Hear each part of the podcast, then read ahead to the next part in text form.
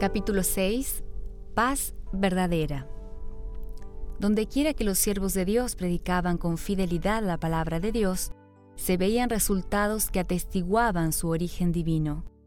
Los pecadores sentían despertarse su conciencia. Una profunda convicción tomaba posesión de su mente y su corazón. Tenían conciencia de la justicia de Dios y clamaban, ¿quién me librará de este cuerpo de muerte? Romanos capítulo 7, versículo 24. Al serles revelada la cruz, veían que nada, sino los méritos de Cristo, podía expiar sus transgresiones. Por medio de la sangre de Jesús, ellos lograban el perdón de los pecados pasados. Romanos capítulo 3, versículo 25. Los que creían y eran bautizados iniciaban una vida nueva por la fe en el Hijo de Dios, para seguir en sus pisadas, para reflejar su carácter y para purificarse a sí mismos como Él es puro. Las cosas que una vez odiaban ahora las amaban, y las cosas que una vez amaban ahora las odiaban. El orgulloso se hacía humilde, los vanidosos y arrogantes se convertían en serios y discretos, los borrachos se volvían sobrios, y los corrompidos puros. Los cristianos no buscaban el adorno exterior consistente en peinados rebuscados, alhajas de oro y vestidos lujosos, sino la actitud interior del corazón, el adorno incorruptible de un espíritu dulce y sereno. Esto es lo que vale a los ojos de Dios. Primera carta de San Pedro, capítulo 3, versículos 3 y 4. Los reavivamientos se caracterizaban por solemnes llamamientos dirigidos a los pecadores. Los frutos se veían en personas que no rehuían la abnegación, sino que se regocijaban en ser tenidas por dignas de sufrir por causa de Cristo. Los hombres contemplaban una transformación en los que profesaban el nombre de Jesús. Tales eran los resultados que en las épocas pasadas se manifestaban en los despertares religiosos pero muchos reavivamientos de los tiempos modernos representan un señalado contraste con aquellas manifestaciones. Es cierto que muchos profesan haberse convertido y hay grandes aumentos en el número de miembros de iglesia. Sin embargo, los resultados no son tales que justifiquen la creencia de que se haya producido un aumento correspondiente de la verdadera vida espiritual. La luz que brilla por un tiempo, pronto se apaga. Los reavivamientos populares demasiado a menudo excitan las emociones y satisfacen el amor por lo que es nuevo y asombroso. Pero los nuevos conversos poseen poco deseo de escuchar la verdad de la Biblia. Al menos que un servicio religioso tenga algo de sensacional, no tiene atractivo para ellos. Para toda alma verdaderamente convertida, la relación con Dios y con las cosas eternas será su mayor interés en la vida. ¿Dónde está en las iglesias populares el espíritu de consagración a Dios? Los conversos no renuncian al orgullo ni al amor al mundo. No están más dispuestos a negarse a sí mismos y a seguir al manso y humilde Jesús que antes de su conversión. La piedad casi ha desaparecido de muchas de las iglesias. Los verdaderos seguidores de Cristo. Pero a pesar de la amplia decadencia de la fe, hay verdaderos seguidores de Cristo en estas iglesias. Antes que caigan los juicios finales de Dios, habrá dentro del pueblo del Señor un reavivamiento de la piedad primitiva, como no ha sido presenciado desde los tiempos apostólicos. El Espíritu de Dios será derramado. Muchos se separarán de las iglesias en las cuales el amor al mundo ha reemplazado al amor a Dios y a su palabra. Muchos dirigentes y muchos creyentes aceptarán con alegría las grandes verdades que preparan a un pueblo para la segunda venida del Señor. El enemigo de las almas desea impedir esta obra y antes que llegue el tiempo para que se produzca este movimiento, él tratará de impedirlo introduciendo una falsificación. En las iglesias que él pueda poner bajo su control, hará parecer que se está derramando la bendición especial de Dios, Multitudes se alegrarán de que Dios esté obrando maravillosamente, cuando en realidad la obra será realizada por otro espíritu. Bajo un disfraz religioso, Satanás buscará extender su influencia sobre el mundo cristiano. Hay una excitación emocional, una mezcla de lo verdadero y lo falso, bien adaptada para engañar. Sin embargo, a la luz de la palabra de Dios, no es difícil determinar la naturaleza de estos movimientos. Donde quiera que los hombres descuiden el testimonio de la Biblia y se aparten de las verdades claras, que son una prueba para el alma, ya que requieren abnegación y renuncia al mundo, podemos estar seguros de que no se les ha concedido la bendición de Dios. Y usando la regla de que por sus frutos los conoceréis, San Mateo capítulo 7 versículo 16, es evidente que estos movimientos no son la obra del Espíritu de Dios. Las verdades de la palabra de Dios son el escudo contra los engaños de Satanás. El descuido de estas verdades ha abierto la puerta a los males hoy tan extendidos en el mundo. La importancia de la ley de Dios se ha perdido de vista en gran medida. Una falsa concepción de la ley divina ha conducido a errores con respecto a la conversión y la santificación, rebajando la norma de piedad. Aquí es donde ha de hallarse el secreto de la falta del Espíritu de Dios en los reavivamientos de nuestro tiempo. La ley de libertad. Muchos maestros religiosos aseguran que Cristo, por medio de su muerte, abolió la ley. Algunos la presentan como un yugo pesado y en contraste con la esclavitud de la ley, presentan la libertad que ha de gozarse bajo el Evangelio. Pero los profetas y los apóstoles no consideraron de esta manera la santa ley de Dios. Dijo David, Andaré en libertad porque busqué tus mandamientos. Salmos capítulo 119, versículo 45. El apóstol Santiago se refiere al decálogo como la perfecta ley la de la libertad. Santiago capítulo 1 versículo 25. El revelador de Patmos pronuncia una bendición sobre los que guardan sus mandamientos para que su potencia sea en el árbol de la vida y que entren por las puertas en la ciudad. Apocalipsis capítulo 22 versículo 14.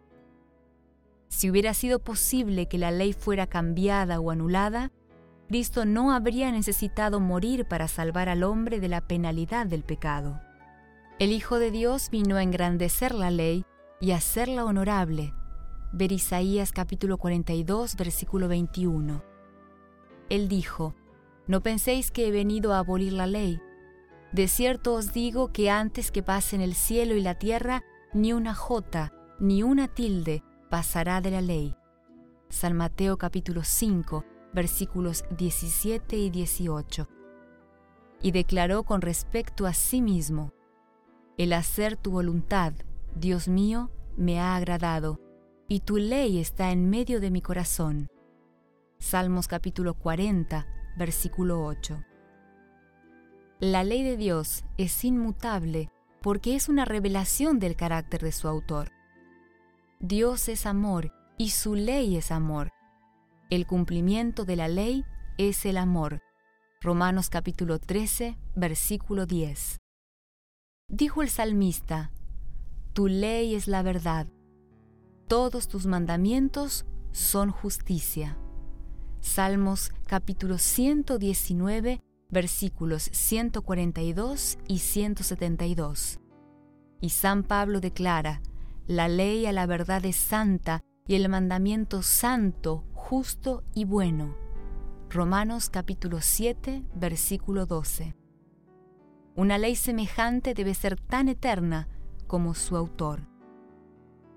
La obra de la conversión y la santificación consiste en reconciliar a los hombres con Dios, poniéndolos en armonía con los principios de su ley.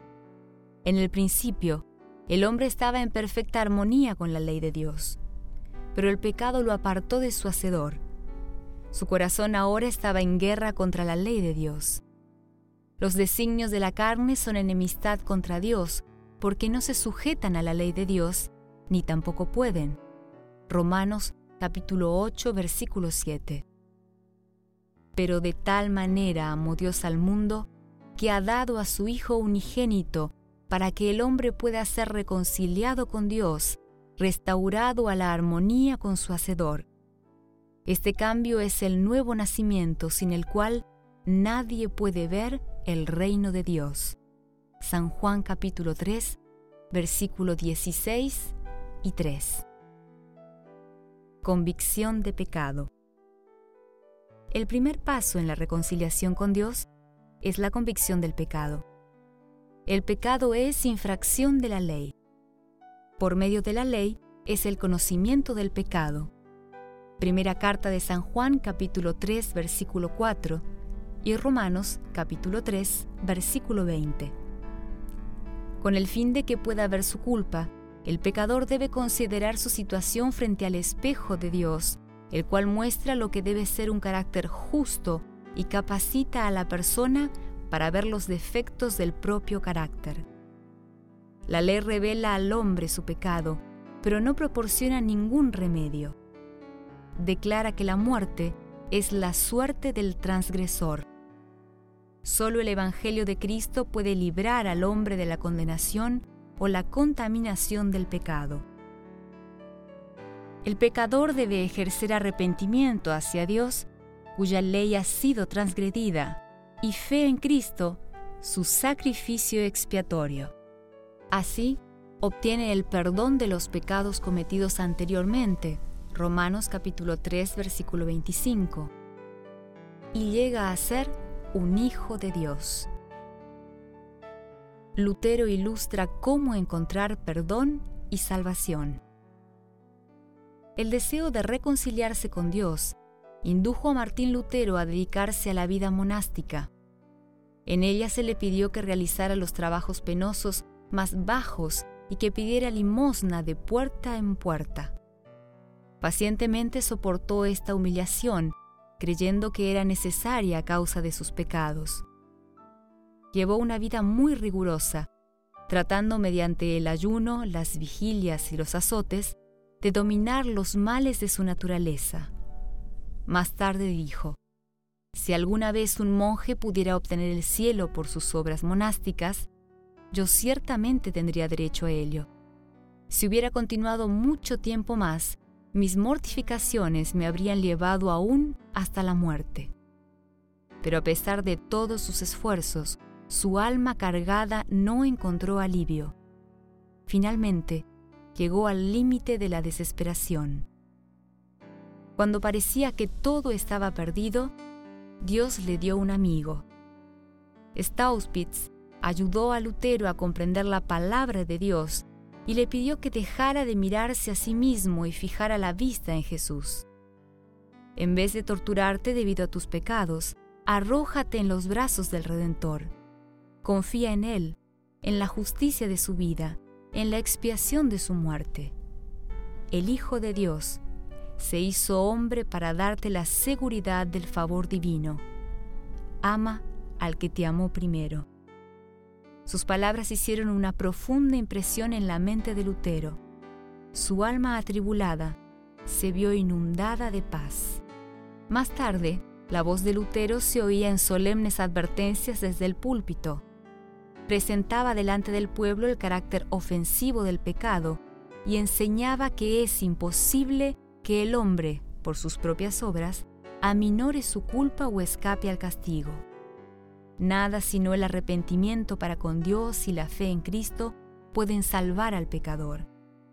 La gracia de Cristo no puede comprarse, es un don gratuito. Aconsejaba al pueblo a no comprar indulgencias, sino a mirar con fe al Redentor crucificado. Relataba su propia y dolorosa experiencia y aseguraba a sus oyentes que había sido por la fe en Cristo como había encontrado paz y gozo. ¿El perdón nos libra de obedecer? ¿El pecador perdonado está libre para transgredir la ley de Dios? Dice San Pablo, ¿por la fe invalidamos la ley? De ninguna manera más bien confirmamos la ley.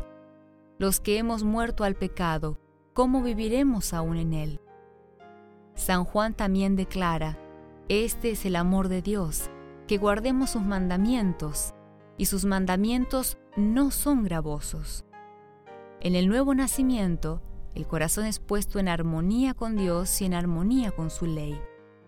Cuando este cambio ha ocurrido en el pecador, él ha pasado de muerte a vida, de la transgresión y la rebelión a la obediencia y la lealtad. La antigua vida ha terminado. La nueva vida de reconciliación, fe y amor ha comenzado. Entonces, la justicia de la ley se cumplirá en nosotros, que no andamos conforme a la carne, sino conforme al Espíritu. Y el lenguaje del alma será, cuánto amo yo tu ley. Todo el día es ella mi meditación. Romanos capítulo 3, versículo 31, capítulo 6, versículo 2. Primera carta de San Juan capítulo 5 versículo 3, Romanos capítulo 8 versículo 4 y Salmos capítulo 119 97. Sin la ley, los hombres no tienen verdadera convicción del pecado y no sienten ninguna necesidad de arrepentimiento. No se dan cuenta de que necesitan la sangre expiatoria de Cristo. La esperanza de la salvación es aceptada sin un cambio radical del corazón y sin una reforma de la vida. Así abundan las conversaciones superficiales y así ingresan a la iglesia multitudes que jamás se han unido a Cristo. ¿Qué es la santificación? Del descuido o del rechazo de la ley divina, también surgen teorías erróneas con respecto a la santificación. Estas teorías, falsas en materia de doctrinas y peligrosas en cuanto a los resultados prácticos, están hallando aceptación general. San Pablo declara, la voluntad de Dios es vuestra santificación.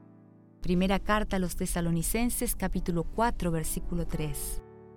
La Biblia enseña claramente qué es la santificación y cómo ha de conseguirse el Salvador oró por sus discípulos. Santifícalos en tu verdad, tu palabra es verdad. San Juan capítulo 17, versículo 17.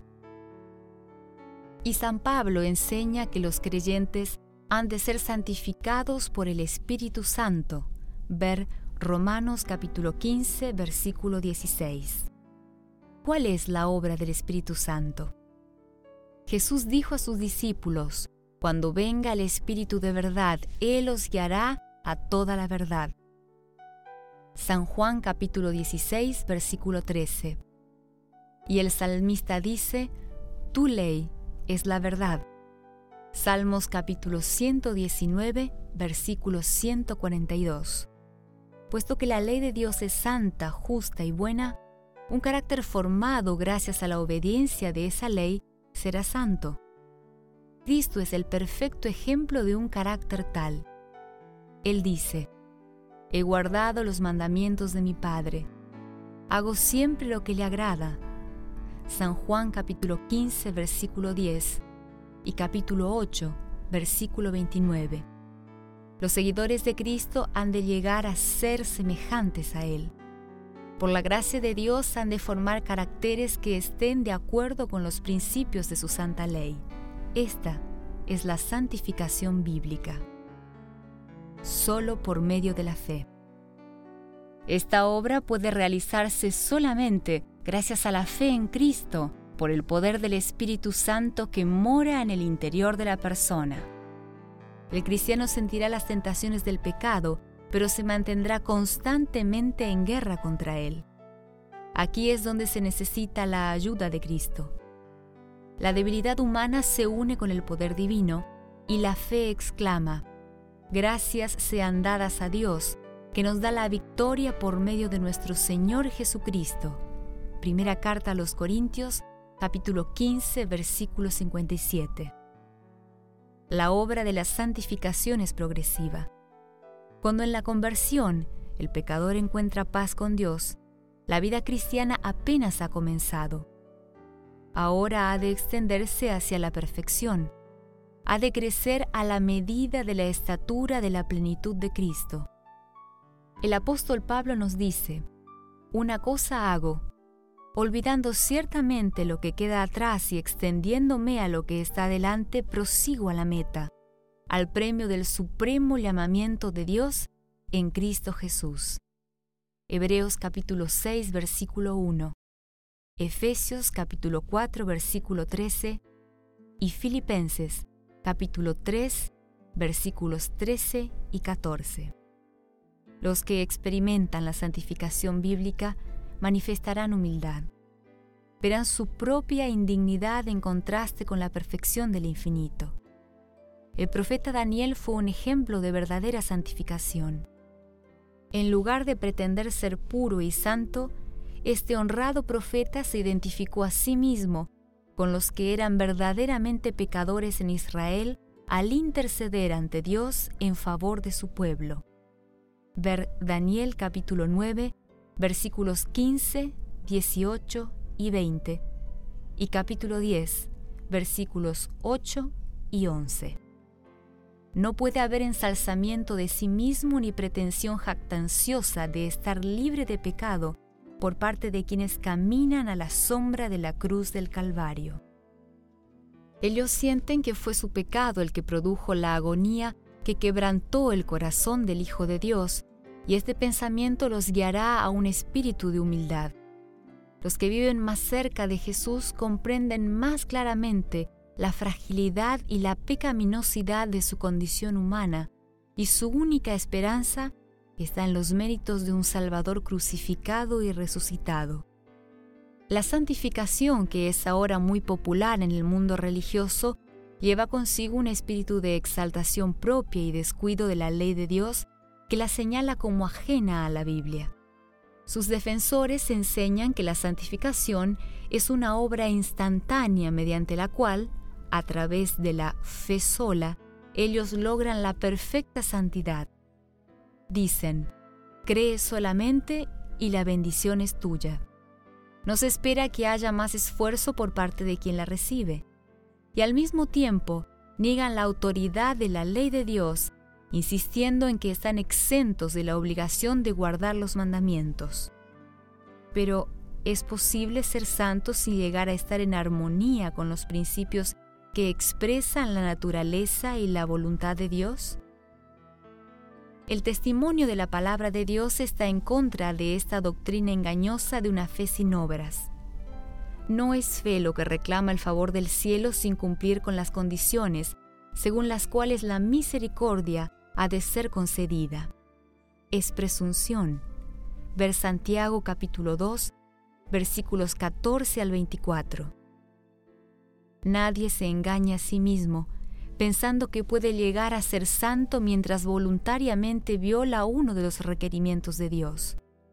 El pecado acariciado silencia la voz del Espíritu y separa el alma de Dios. Aunque San Juan habla mucho del amor, no titubea en revelar el verdadero carácter de las personas que pretenden estar santificadas mientras viven transgrediendo la ley de Dios. El que dice, yo le conozco pero no guarda sus mandamientos, el tal es mentiroso y la verdad no está en él. Pero el que guarda su palabra, en ese verdaderamente el amor de Dios se ha perfeccionado. Primera carta de San Juan, capítulo 2, versículos 4 y 5. Aquí está la prueba de la profesión de cada hombre. Si los hombres se empequeñecen y le restan importancia a los preceptos de Dios, si violan el menor de esos mandamientos y así enseñan a los hombres, podemos saber que su pretensión es sin fundamento. Ver San Mateo capítulo 5 versículos 18 y 19 pretender estar libre de pecado es evidencia de que quien lo afirma está lejos de ser santo. No tiene un verdadero concepto de la pureza y santidad infinitas de Dios, ni de la malignidad del mal y el pecado. Cuanto mayor sea la distancia entre Cristo y Él, más justo aparecerá a sus propios ojos. Santificación bíblica La santificación abarca el ser entero, el espíritu, el alma y el cuerpo. Ver primera carta a los tesalonicenses capítulo 5 versículo 23. A los cristianos se les pide que presenten sus cuerpos como sacrificio vivo, santo, agradable a Dios. Romanos capítulo 12 versículo 1. Toda práctica que debilite las fuerzas físicas o mentales incapacita al hombre para el servicio de su Creador. Los que aman a Dios tratarán constantemente de colocar toda facultad de su ser en armonía con las leyes que promueven su capacidad para hacer la voluntad divina. Ellos no debilitarán ni contaminarán la ofrenda que presenten a su Padre Celestial, satisfaciendo el apetito o la pasión. Toda gratificación pecaminosa tiende a oscurecer y a debilitar las percepciones mentales y espirituales. La palabra o el Espíritu de Dios pueden hacer apenas una débil impresión en el corazón. Limpiémonos de toda contaminación de carne y de espíritu, perfeccionando la santidad en el temor de Dios. Segunda carta a los Corintios, capítulo 7, versículo 1. ¿Cuántos cristianos profesos están debilitando su semejanza divina mediante la glotonería, las bebidas alcohólicas, la participación en los placeres prohibidos? Y la Iglesia demasiado a menudo estimula el mal y lo fomenta, apelando a los apetitos, el amor al lucro y los placeres, para llenar su tesorería, la cual el amor a Cristo es demasiado débil para colmar. Si Jesús entrara en las iglesias de nuestros días y contemplara los festejos que allí se realizan en el nombre de la religión, ¿no echaría a esos profanadores como arrojó del templo a los cambistas? ¿Ignoráis que vuestro cuerpo es templo del Espíritu Santo, el cual está en vosotros, el cual habéis recibido de Dios y que no sois vuestros? Pues habéis sido comprados con precio, Glorificad pues a Dios en vuestro cuerpo. Primera carta a los Corintios capítulo 6 versículos 19 y 20. La persona cuyo cuerpo es templo del Espíritu Santo no será esclavizada con un hábito pernicioso. Sus facultades pertenecen a Cristo. Sus posesiones son del Señor. ¿Cómo podría malgastar el capital que le ha sido confiado?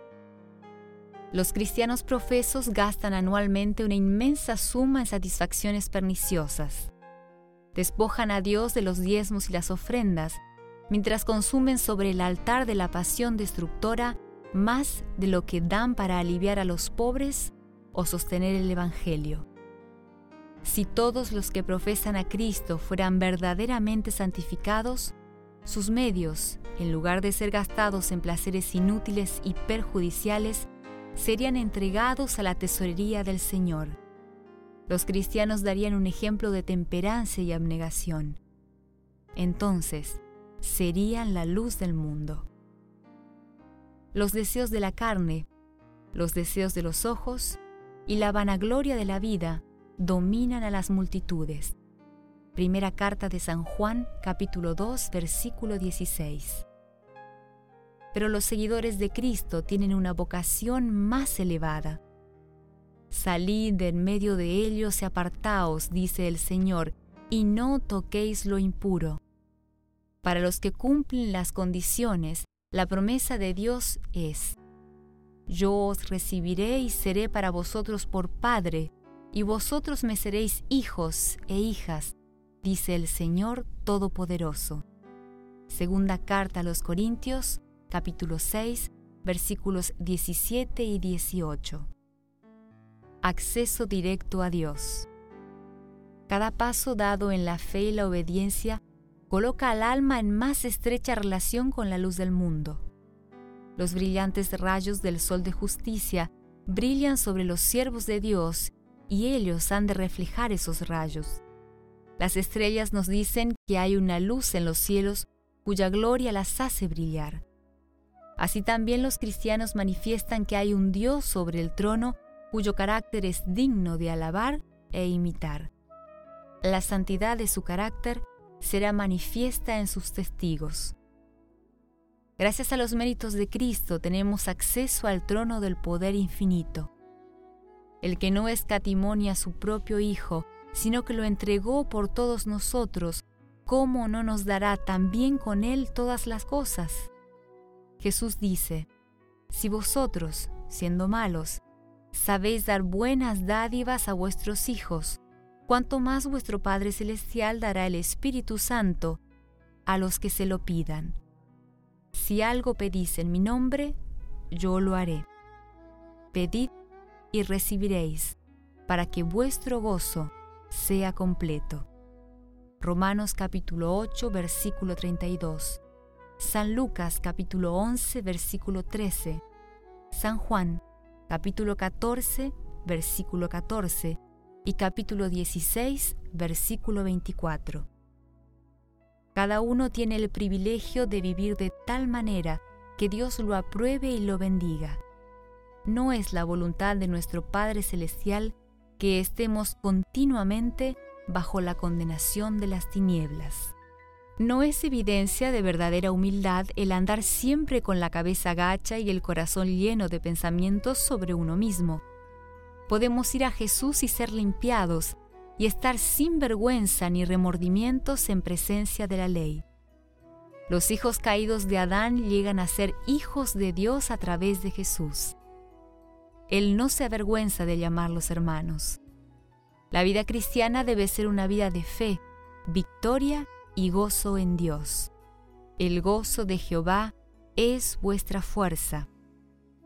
Estad siempre gozosos. Orad sin cesar Dad gracias en todo, porque esta es la voluntad de Dios para con vosotros en Cristo Jesús. Hebreos capítulo 2, versículo 11, Nehemías capítulo 8, versículo 10 y primera carta a los tesalonicenses capítulo 5, versículos 16 al 18. Tales son los frutos de la conversión y la santificación bíblicas y es debido a que los grandes principios de la justicia establecidos en la ley son considerados con indiferencia, por lo que estos frutos se observan raramente. Esta es la razón por la cual se manifiesta tan poco de esa labor profunda y permanente del Espíritu que caracterizó los primeros reavivamientos. Contemplando es como somos cambiados, cuando se descuidan los sagrados preceptos en los cuales Dios ha abierto a los hombres la perfección y la santidad de su carácter, y la mente de las personas es atraída a las enseñanzas y las teorías humanas, el resultado ha sido una declinación de la piedad en la Iglesia. Solo cuando la ley de Dios es restaurada a la posición que le corresponde, puede haber un reavivamiento de la fe y la piedad primitivas entre los que profesan ser el pueblo del Señor.